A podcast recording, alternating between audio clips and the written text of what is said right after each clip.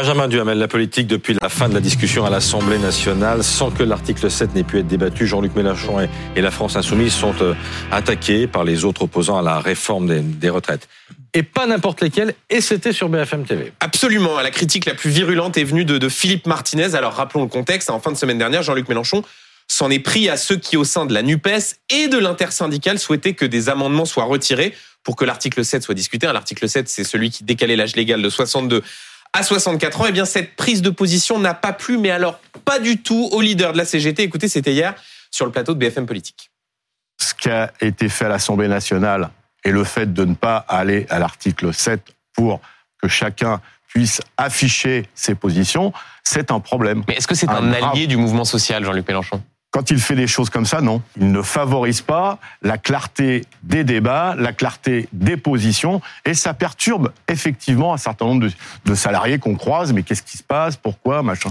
Bonne question de Benjamin Duhamel. C'est gentil. Voilà. César, ce qui te... voilà. Et la réponse n'a pas tardé. En tout cas, tweet de Jean-Luc Mélenchon.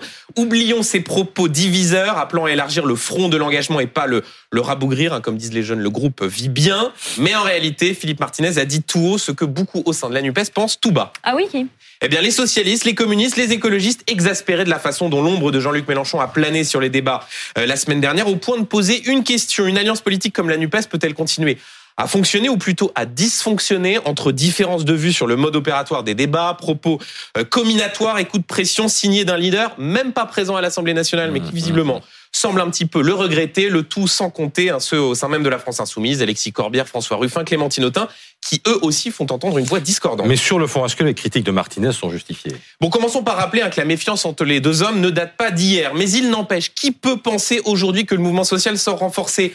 Un, d'un débat enlisé au Parlement. Deux, d'insulter de coups d'éclat. Trois, d'une gauche pas capable de reproduire l'unité syndicale.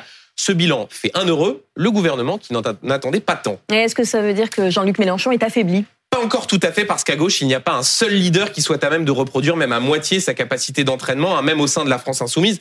La tentative récente de faire un, un meeting des frondeurs a fait pchit quand lui réussissait à réunir plus de plus de 1000 personnes à Montpellier, pas affaibli encore donc, mais peut-être un peu dépassé. Mmh. Hein. Son modèle brésilien, Lula, ancien syndicaliste, a su se recentrer pour rassembler. Lui pourfend la CGT et continue d'incarner le bruit et la fureur.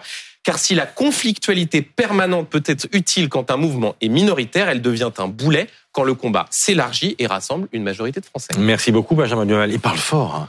Hein. C'est pour. ta mère euh, t'a déjà dit, tu Ma mère me le dit tout le temps. Et ma mère a toujours raison, donc je vais parler moins fort. Mais vous aussi.